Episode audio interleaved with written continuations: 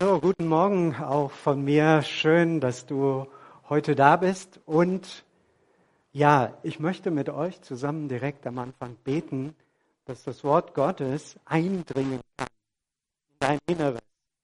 Nicht nur in den Ratio, den Verstand, wo alles mal sortiert wird, kenne ich schon, oh, ein bisschen was Neues, hm, habe ich noch nicht dran gedacht, sondern dass das so reinsinkt, ja, wie dieser Sprühregen den, der, der letzten Tage, der durchnässte ja alles in wenigen Minuten. Und so wir dich, dass du uns heute Morgen das Wort Gottes aufschließt, dass nicht unser Verstand gefüllt wird und nur die Seele oberflächlichen Trost empfängt, sondern dass es eindringt und dass es zur Trennung kommt von Seele und Geist, der inneren Motive und dass du aufbrechen lässt, das wahre Leben, für das du gestorben und auferstanden bist. Und so, Christus, offenbare uns den Vater, dass auch an der Stelle heute Morgen eine Korrektur des Gottesbildes stattfinden mag. Amen. So, ich starte mit dem Abraham. Ich möchte euch mit hineinnehmen in den Vater des Glaubens und einige Aspekte. Ganz bestimmt ist es nicht möglich, im Rahmen einer Predigt äh, den Abraham richtig zu erfassen. Aber heute Morgen wollen wir einige Aspekte seines Lebens uns näher bringen. Gab es schon mal in deinem Leben dass du geglaubt hast, obwohl du im Inneren gezweifelt hast. Beides war in dir. Irgendwie Glaube und doch Zweifel. Irgendwie hast du an Gott festgehalten, aber es gab auch so viel, was gegen ihn sprach. Gibt es Gott? Wirkt er wirklich? Oder spricht was gegen seine Existenz. Man hält an Gott fest und doch gibt es etwas, was innerlich aufsteht und sagt, nee, da komme ich aber nicht mit, das kann ich nicht akzeptieren. Gott, wenn du solche Katastrophen zulässt, diese Lebenshoffnung, die ich mal hatte, die zerrinnt, wo bist du? Ich will irgendwie glauben, aber ich kann das so nicht mehr glauben. Kennt ihr das? Und dann glaubt man doch, aber irgendwie weiß man auch nicht mehr wie. Als Jugendlicher, ich denke, ich war etwa elf, da kam ich so in meine erste Glaubenskrise. Ja, bis dahin ging das alles gut. Ich ging in den Kindergottesdienst, alles war äh, schön und klar. Und äh, dann irgendwie bekam ich Zweifel. Und das hing damit zusammen, dass ich zum Beispiel eine Brille brauchte und logischerweise fing ich ja an zu beten und sagte Gott, heile mich. Ne? Das hatte ich gehört im Gottesdienst. Gott, der heilt. Und jetzt bete ich. Ja gut, denke ich mir nach einer Woche, war wahrscheinlich noch nicht ausreichend, muss noch diesen Eimer diesen Glaubenseimer, der muss, oder Gebetssammeleimer da im Himmel. Keine Ahnung, aber auf jeden Fall hat es noch nicht gereicht. Also machen wir weiter.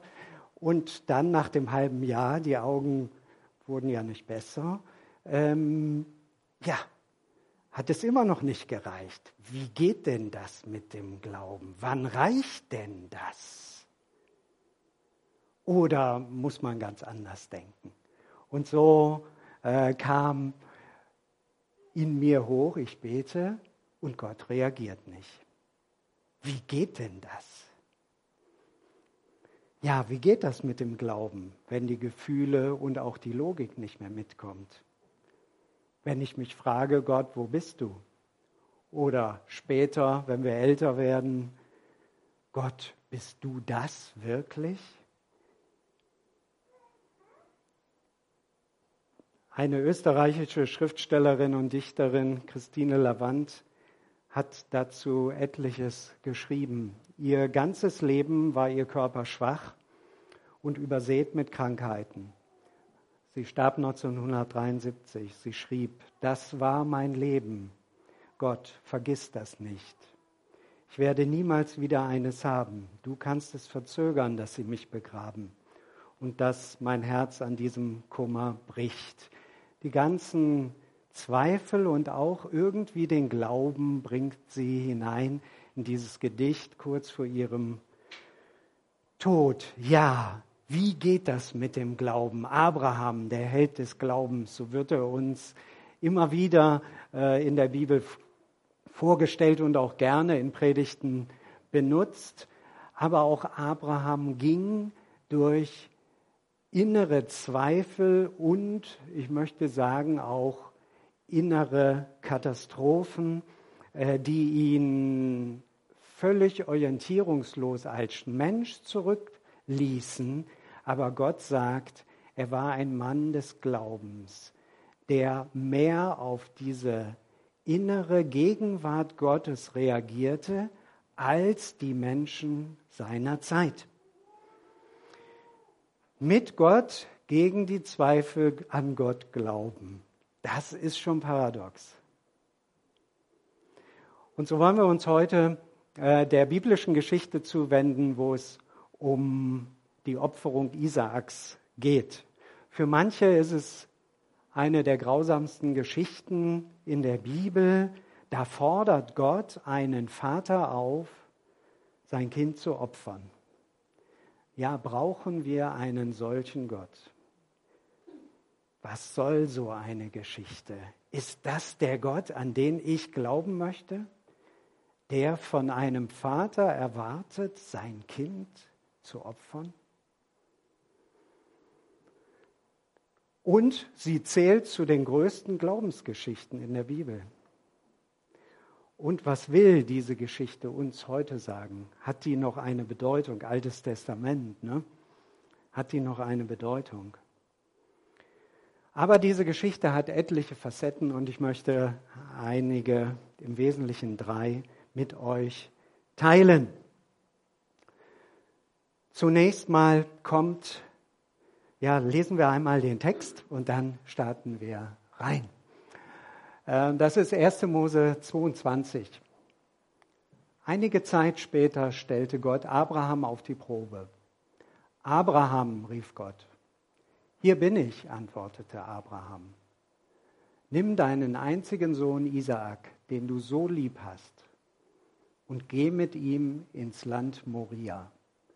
Dort werde ich dir einen Berg zeigen, auf dem du Isaak als Brandopfer für mich opfern sollst.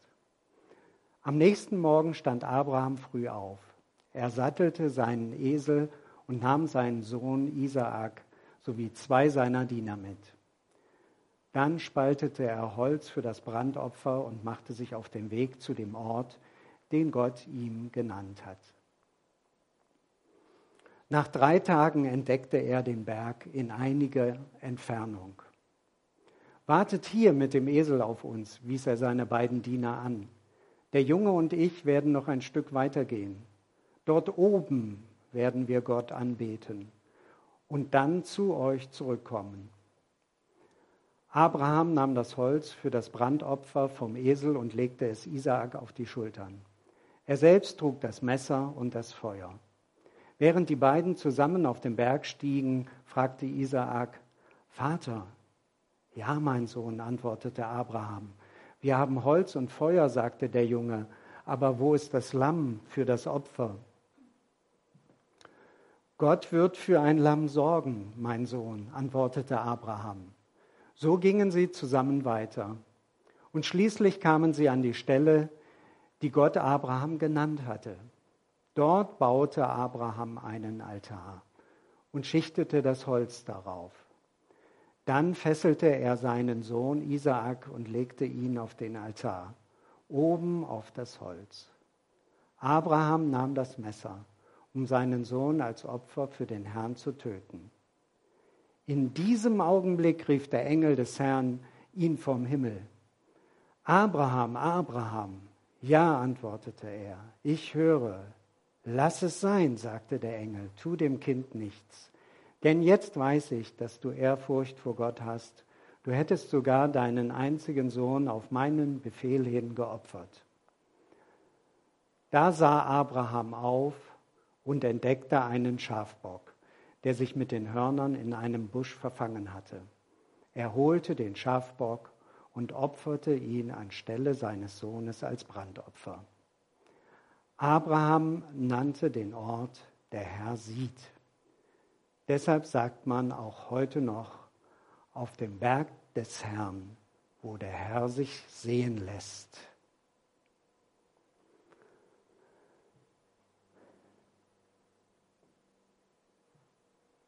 Vielleicht stehst du heute Morgen auch an manchen Wegstellen, wo du dich fragst, wie geht's weiter? Wie ist meine Erfahrung mit Gott? Wo stehe ich heute? Wo geht's hin in die Zukunft? Und der Abraham hatte auch diese Dinge erlebt. Und deshalb bin ich der Überzeugung, dieser Text steht in der Bibel, um uns zu einer Orientierung zu werden. Schauen wir noch mal den Anfang an. Und hier finden wir ein ganz entscheidendes Verb. Da. Geh. Und damit will ich starten, euch mit auf diese Reise nehmen.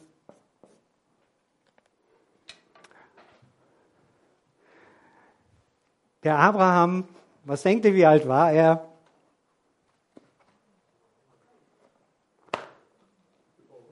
Über 100. Zeit für den Ruhestand.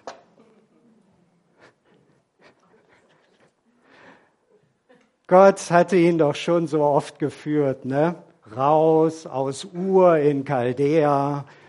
Und äh, der hatte sich doch abgerackert. Er hatte inzwischen über 300 Knechte, einen richtig äh, guten Job gemacht, ja, und das lief doch alles. Er gehörte zu den Reicheren. Ähm, er hatte Gott gehört und er war ihm gefolgt. Raus aus Ur in Chaldea.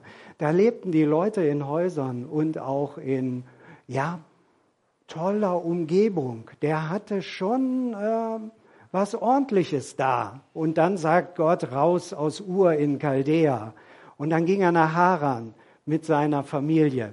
Und da hatten die warmes Wasser, Fußbodenheizung. Denn die warmen Quellen von den Bergen liefen runter ins Tal und so bauten man sich ein Haus und leitete das Wasser unten durch Ton, ähm, ja, Kanäle durch, sodass sie also in der Winterzeit, wo es manchmal so feucht und nass ist, ja, so wohltemperiertes Fußbodenwärme hatten, und dann kommt wieder Gott und sagt ihm, Abraham, das Ganze ist hier zu gemütlich. Wohne im Zelt. Ja, das ist doch die Perspektive für Glauben, ne? wo wir doch die Erwartung haben, dass es immer schöner, besser und bequemer wird. Ja? Und jetzt wieder, wo er doch eigentlich fertig war. Ne? jetzt auch der Nachfolger wird schon groß und ja, wächst heran, ne? man muss das Ganze organisieren. Und jetzt sagt Gott, geh. Hören wir Gott noch? So ab einem gewissen Alter? Oder ist das so die Zukunft? Ja. Welche Zukunft hast du so vor Augen? Ja, gucken wir, dass wir in den Vorruhestand kommen. Also man will ja nicht so lange, ne? Und, äh, und Gott mutet das dem Abraham zu. Geh. Das hatte er ja schon mal gehört. Geh aus deinem Vaterland, aus deiner Verwandtschaft in ein Land, das ich dir zeigen werde. Die ersten Christen, wie wurden sie genannt? Die Menschen, die auf dem Weg sind.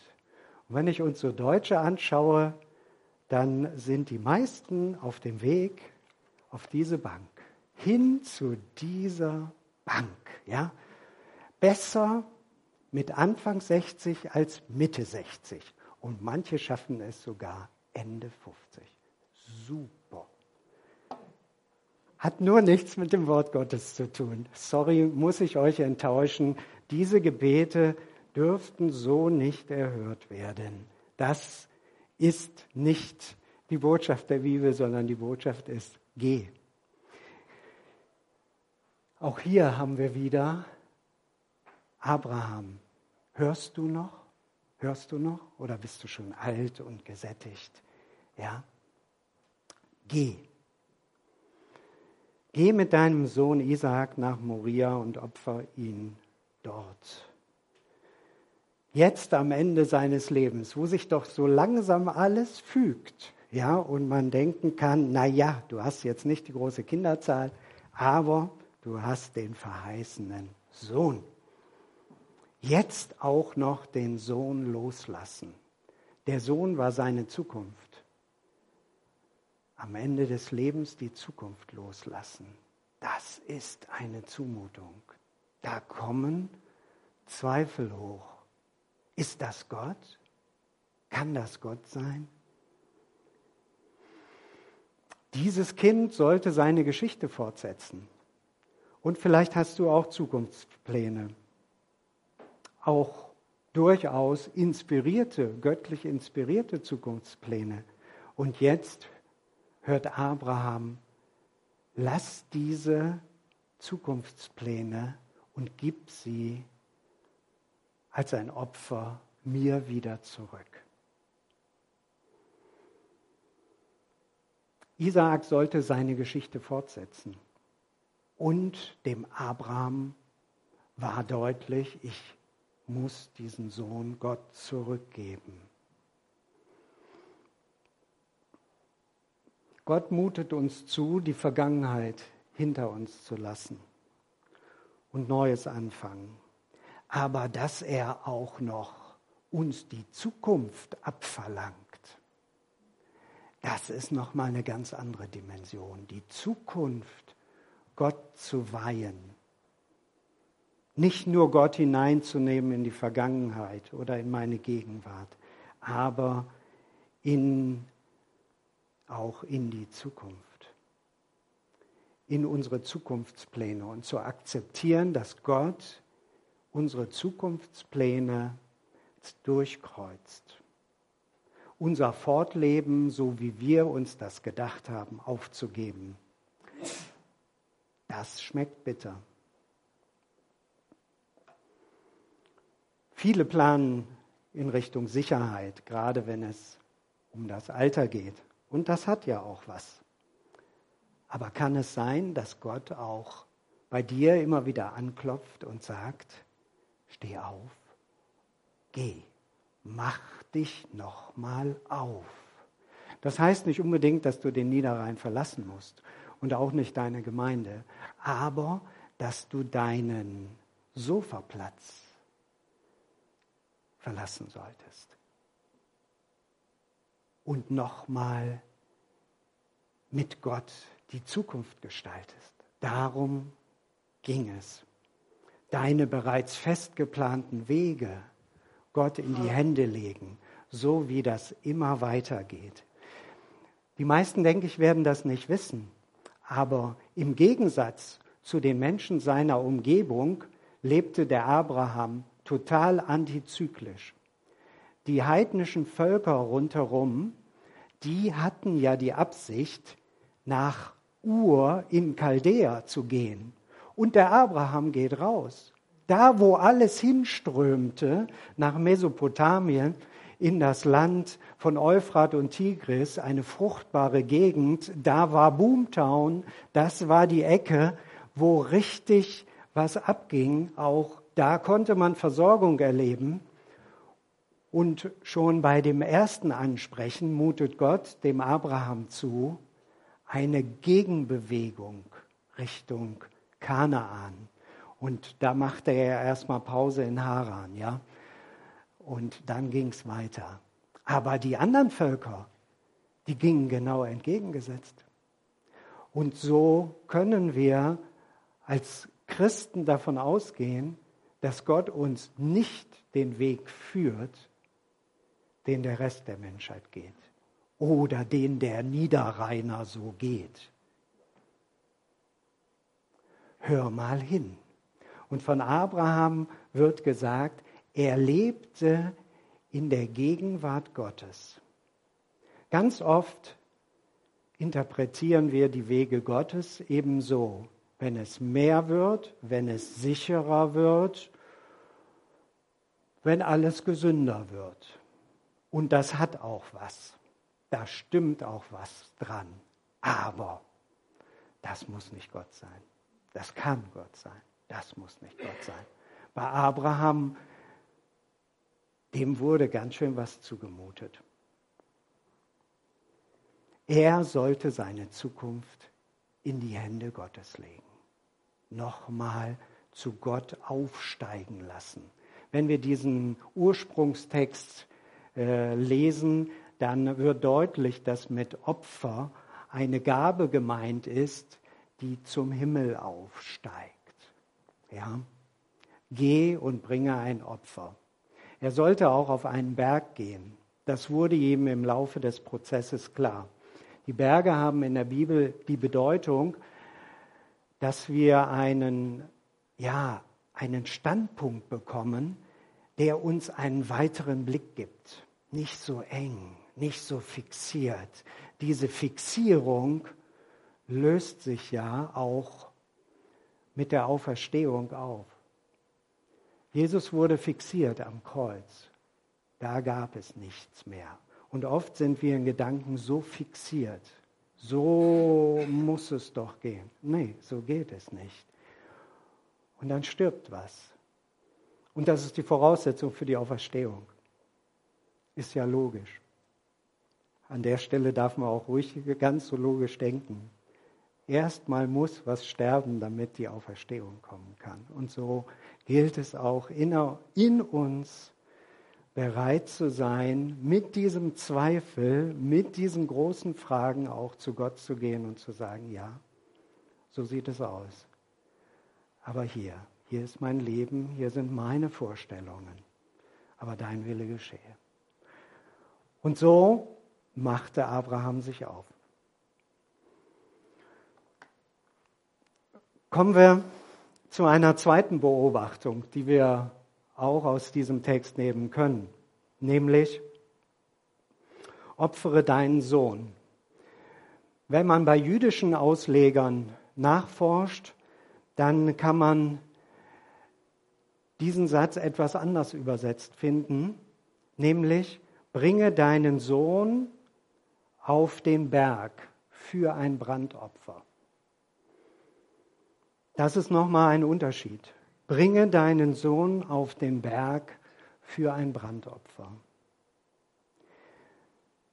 Wie gesagt, der Abraham war schon weit über 100 und er hatte an sich den Ruhestand verdient, so würden wir Deutschen sagen. Ja, das unser gutes Recht.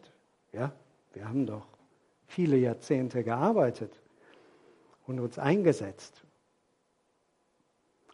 Aber Gott mutet dem Abraham zu, investiere wieder.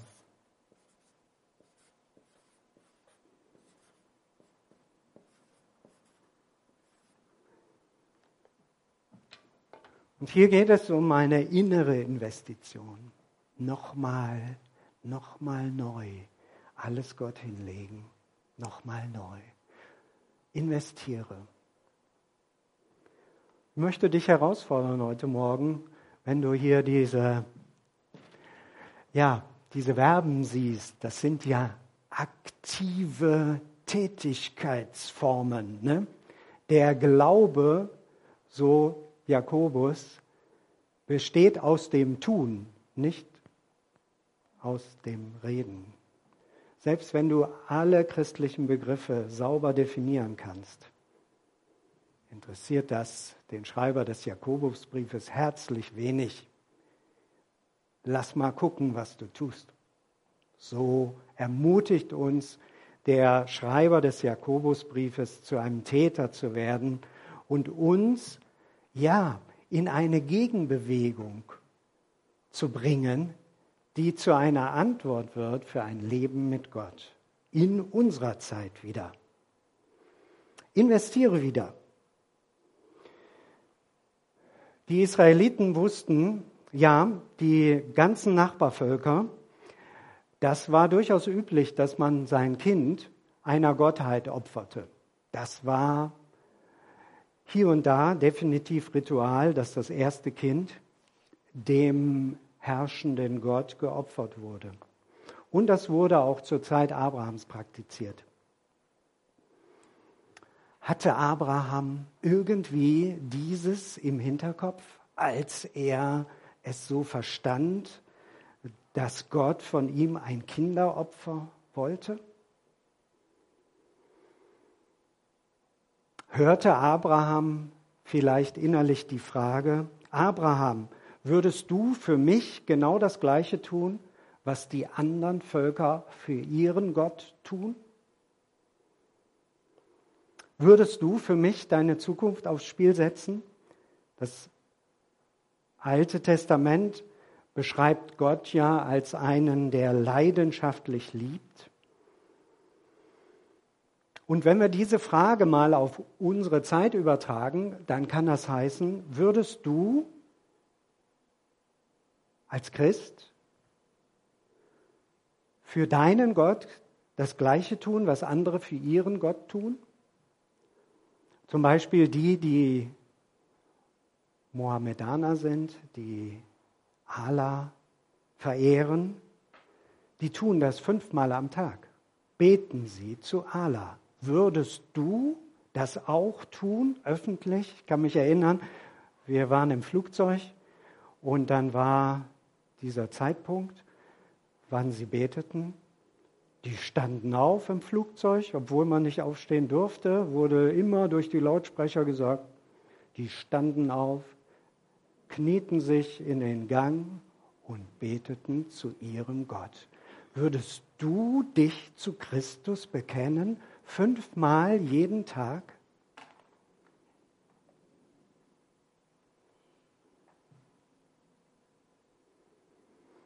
Würdest du einmal im Leben eine Pilgerreise auf dich nehmen, die viele tausend Euro dich kostet und nun wirklich keine Wellnessveranstaltung ist, in der Regel für die meisten? Und da um den heiligen Stein einmal, nein, ich weiß gar nicht wie oft, viele Male rum, viele Male rum für ihren Gott. Würdest du das Gleiche tun?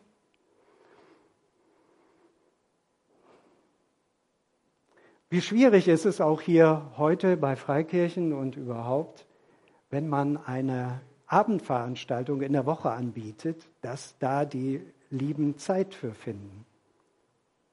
Was würdest du für deinen Gott tun, für deinen Glauben?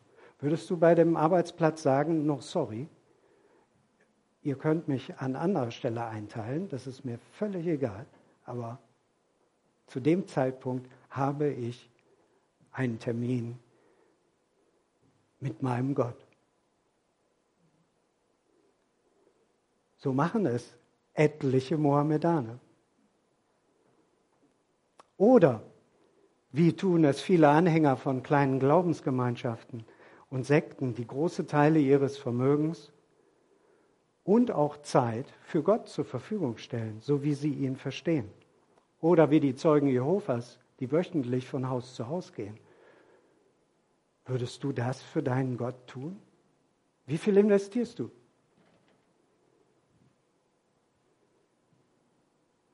Oder würdest du aus religiösen Gründen auf Schweinefleisch total verzichten? Oder vielleicht ganz auf Fleisch, auf Alkohol?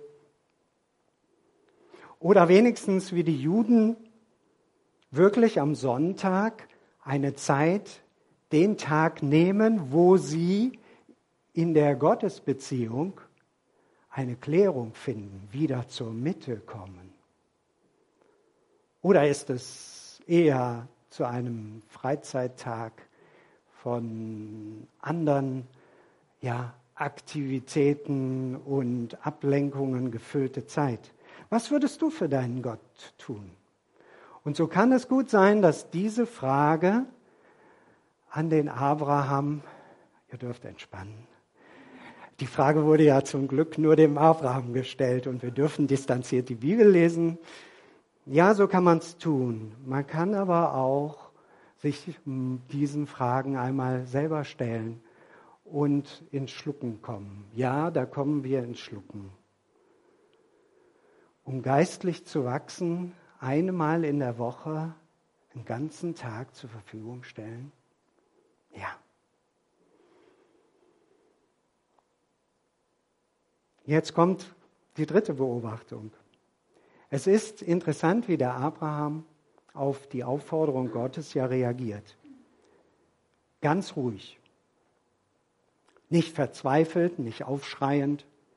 Er fängt auch nicht an, mit Gott zu verhandeln, wie er das getan hat, als es um Sodom und Gomorra ging. Da ging es ja, der sagte, sorry, das kann jetzt so nicht sein, Gott. Jetzt äh, wir müssen ins Gespräch kommen. Das tat er nicht. Als ihm deutlich wurde, geh, mach dich nochmal auf am Ende deines Lebens oder in der fortgerückten letzten Lebenshälfte.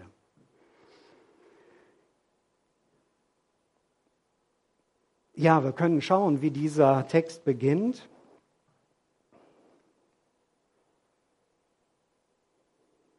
Nach einiger Zeit, andere Übersetzer sagen, nach diesen Ereignissen.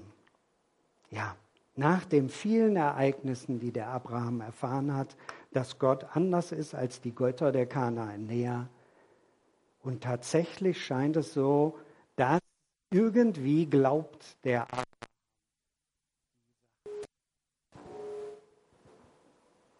Er geht darauf ein und bereitet alles vor.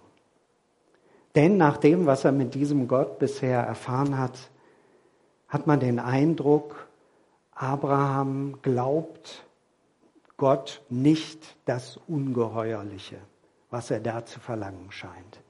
Das, was Abraham da gehört hat, irgendwie muss es noch was anderes geben. Eine andere Antwort als die, die er so für sich ja nur daraus schließen konnte.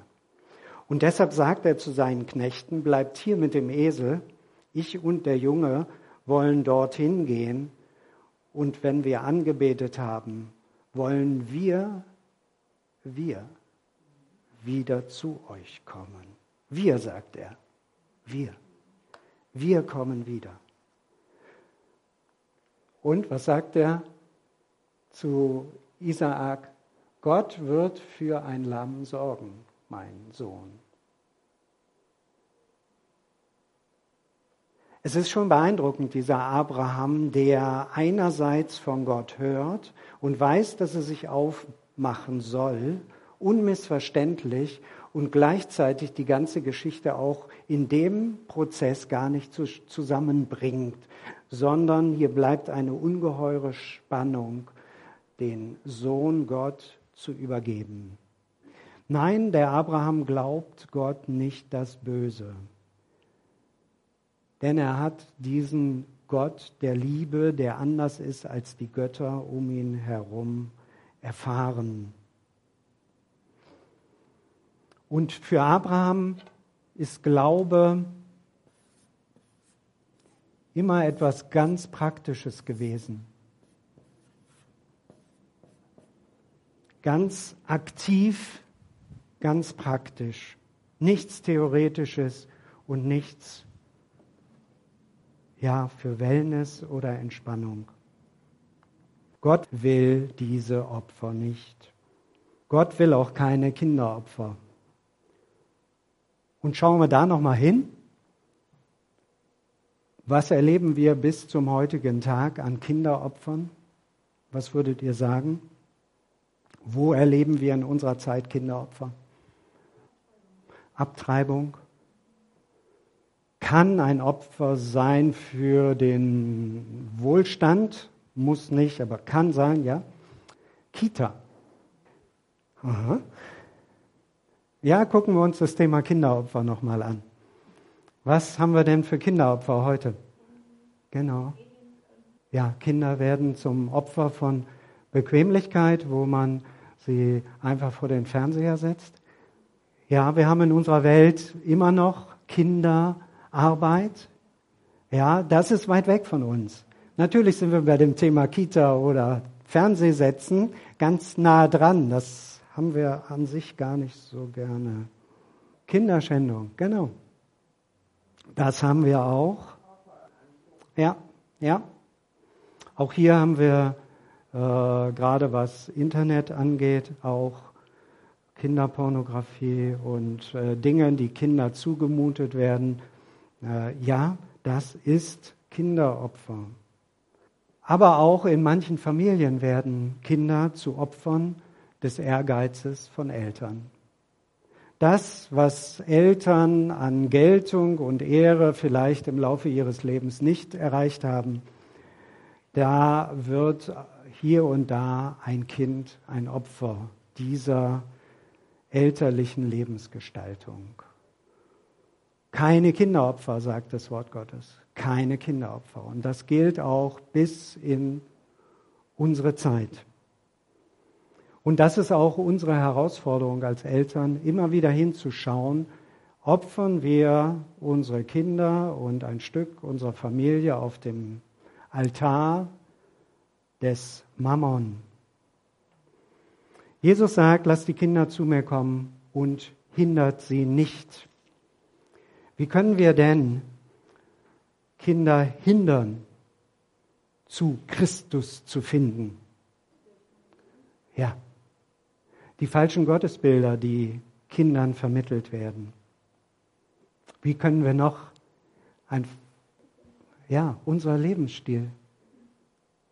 Die Bibel sagt, du kannst nicht dem Materialismus dienen und Gott. Du wirst irgendwo eine Priorität setzen. Und das wird deinen Kindern deutlich. Und so sagt Jesus, lass die Kinder zu, zu mir kommen und wehret ihnen nicht. Baut keine Hindernisse auf, Eltern. Durch Gesetzlichkeit bauen wir Hindernisse, opfern wir Kinder auf dem Altar unserer Wohlanständigkeit statt aufrichtigem Glauben. Und durch Bequemlichkeit. Da wären wir wieder bei dem Sofa. Die Kinder laufen lassen, anstatt ihnen gesunde Grenzen zu setzen. Und im Laufe der, des Heranwachsens mit ihnen ins Gespräch kommen über Dinge, die Zukunft bringen oder Dinge, die eher zukunftslos sind. Und damit möchte ich eigentlich so den Bogen schlagen zum zum Schluss dieser Botschaft, für die der Abraham uns zu einem Vorbild wird. Der Abraham stellte sich seinen Zweifeln. Und auch hier in der Gemeinde darfst du gerne herkommen, wenn du auch an Gott zweifelst. Weil wir Menschen gehen durch Phasen des Zweifelns. Dinge, die wir nicht mehr zusammenbringen, die passieren im Leben. Und da brauchen wir Gott selbst wenn wir ihn nicht verstehen. Und Abraham ging mit diesem Gott auch durch seine Zweifel hindurch. Und er erlebte, dass Gott sich offenbart. Am Ende der Geschichte, und das ist halt die Spannung, die es zu ertragen gilt, wenn wir mitten in der Geschichte sind, am Ende der Geschichte sagt Abraham, der Herr sieht. Und deshalb sagt man auch heute noch auf dem Berg des Herrn, wo der Herr sich sehen lässt. Der Begriff ist Yahweh und bedeutet, Gott hat vorgesorgt. Und das ist die Botschaft von dieser Geschichte. Gott hat für ein Opfer vorgesorgt. Es brauchte gar nicht das Menschenopfer. Da, das war nicht Gottes Absicht. Aber in seiner Haltung zeigt Abraham, dass er Gott auch seine Zukunft gibt. Ja, und für jeden stellt sich auch die Frage, wie gehst du durch die Vergangenheit mit Gott? durch die Gegenwart mit Gott, aber auch für die Zukunft. Mit Gott oder mit deiner Planung. Gott sieht, Gott hat gesehen dieses Ringen Abrahams mit seinen Zweifeln, mit seinem Glauben. Gott hat gesehen, dass der Abraham am Schluss mehr vertraute als den dunklen Gottesbildern seiner Zeit. Auch uns bleibt so mancher Kampf nicht erspart. Aber Gott ist da und er sieht uns. Und ich empfinde diese Geschichte, dieses Erlebnis des Abrahams für mich als ja eine Herausforderung und gleichzeitig auch als einen tiefen Trost zu wissen, Gott sorgt vor. Und das dürfen wir wissen. Gott sorgt vor. Egal, was wir begeben, ja, was wir erleben werden. Gott sorgt vor. Und wir können, so wie Abraham, sehen, ja, er ist da und er öffnet Wege, die wir im Prozess noch gar nicht sehen. Und so möchte ich schließen, einfach für dich selbst. Jeder mag ja ganz unterschiedlich irgendwo stehen. Stehst du an diesem Punkt, wo du vielleicht das Sofa zu früh angepeilt hast? Ja, sich innerlich aufmachen, nochmal hier hören. Hörst du Gottes? Hörst du Gottes Aussage, mach dich auf, setz dich in Bewegung. Oder jemand anders mag hören, investiere. Bleib nicht so passiv, investiere. Sorge mit dafür, dass hier am Niederrhein nochmal einfach das Gute viel mehr betont wird als bisher. Das kann im Job sein, das kann durch neue Ideen sein, wo wir miteinander glauben, im Alltag leben können, durch Aktionen, Aktivitäten, die Gott in dein Herz legt. Investiere. Oder auch diese große Frage des Glaubens und des Zweifelns, wo du nochmal deutlich machst, ich, ich gehe mit Gott auch durch meine Gotteszweifel. Ja, das ist ein Paradox. Und doch gehört es zu unserem Leben. Und du entscheidest. Es wird nur das passieren, was du entscheidest, nichts anderes. So ist das im Reich Gottes. Es gibt nur Freiwillige, keine Gezwungenen. Und das ist sehr beruhigend.